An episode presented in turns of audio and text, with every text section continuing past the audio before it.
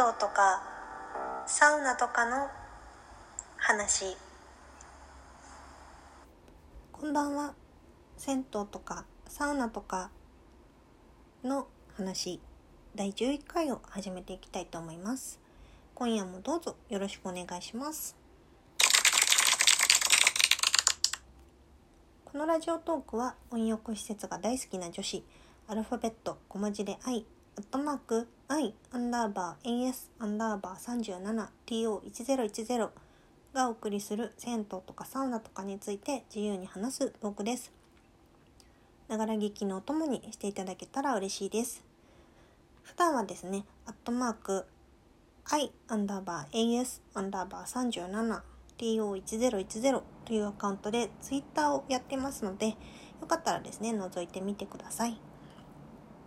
また、マシュマロやラジオトークのアプリ、Twitter などでご意見ご感想をお待ちしております。お気軽にですね、リップしていただけたら嬉しいです。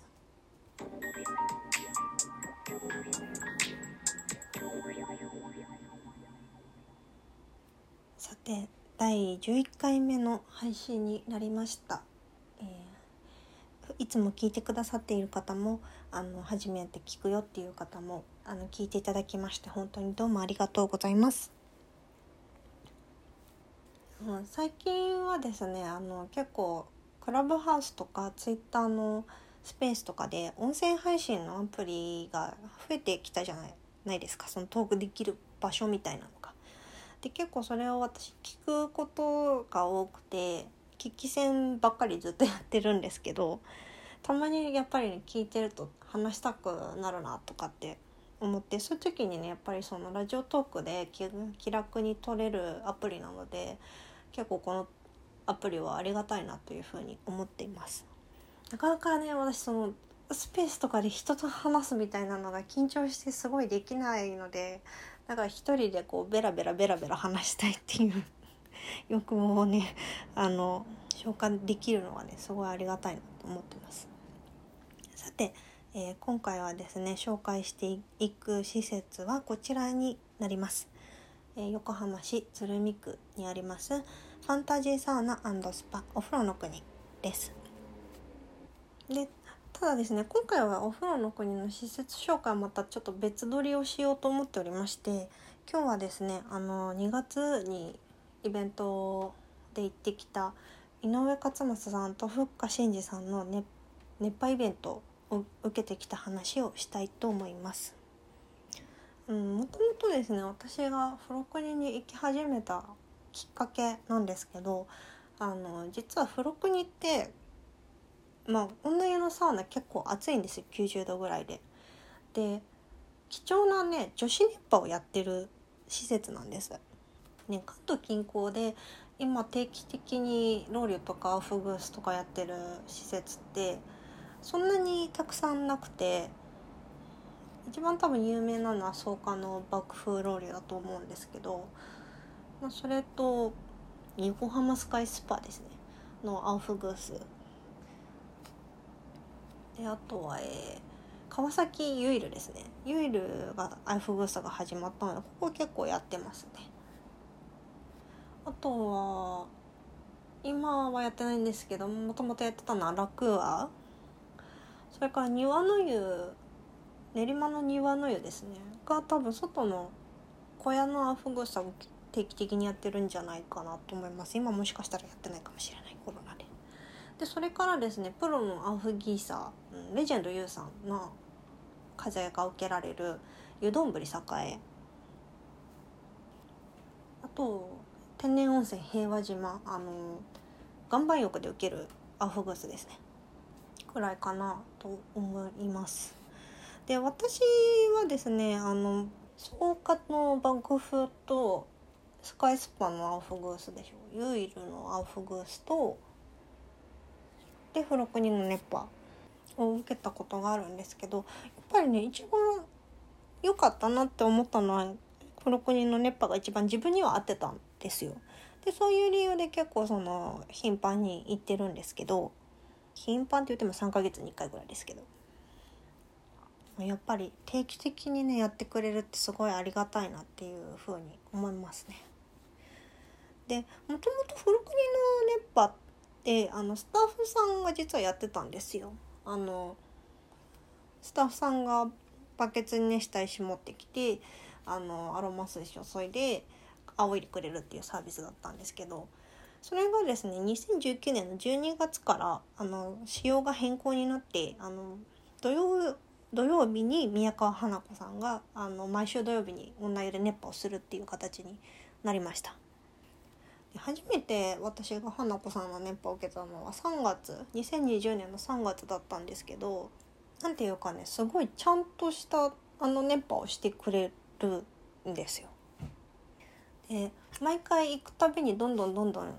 変化していくのですごいあの受けに行くのが楽しみなんですけどなんか前とはここがちょっと変わったんだなとか風の強さもねやっぱ全然ちょっと変わってきましたすごいやっぱ強くなってだんだん強くなってきてるなっていう風に感じます。で花子さんの熱波はあの初めにあの工場って言ってなんかいろいろ話をしていてでその間にそのみんなの汗を出るのを待ってるんですよ。で汗がそろそろ出てきたなっていうぐらいのところでじゃあなんか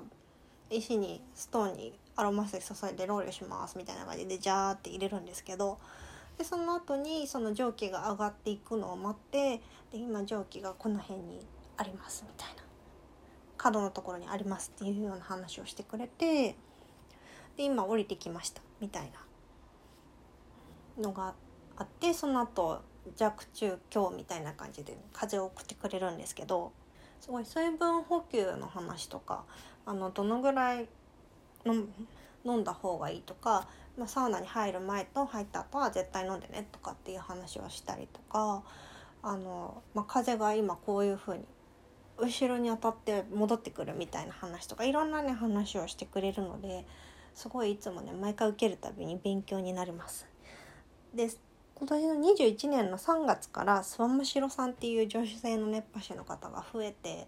今度は土曜日と日曜日に両方熱波が受けられるようになったのでちょっとまた日曜熱波も受けに行きたいなというふうに思っています。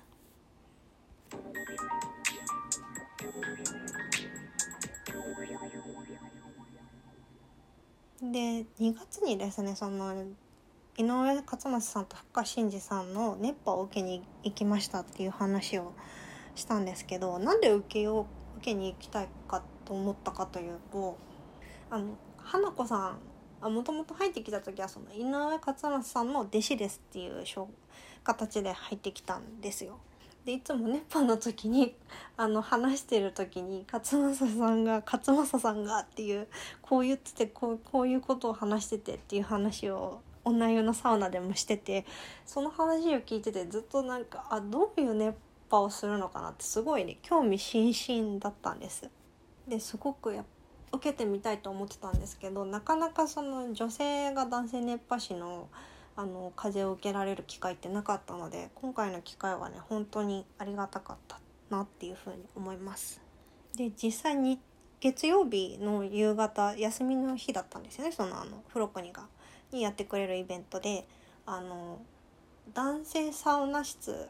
2つあるんですけどイズネスのサウナと高温サウナと2つあるんですよ。でその2つを使ってあの熱波のイベントをやるみたいなリレーみたいな感じで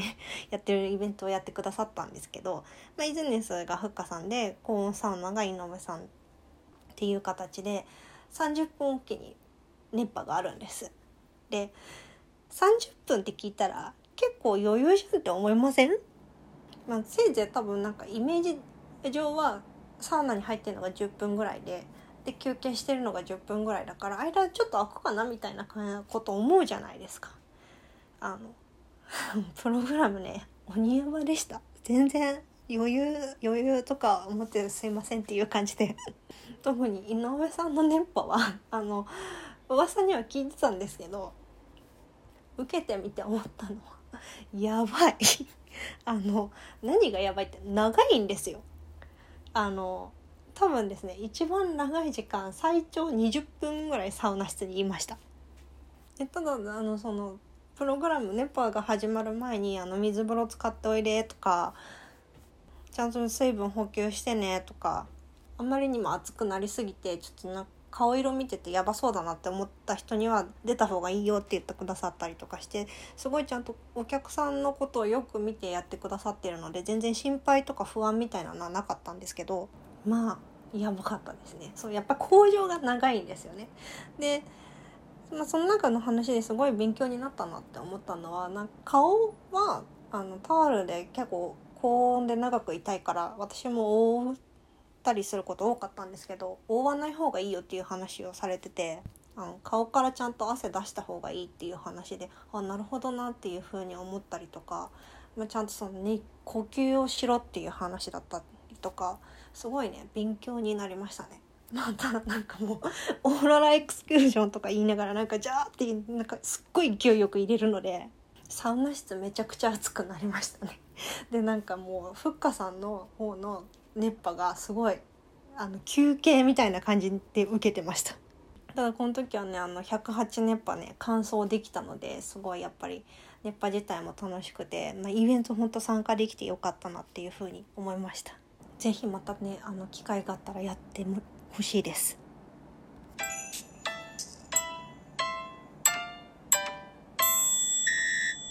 さてさて終わりの時間が近づいてまいりましたが今回の放送はいかがだったでしょうか？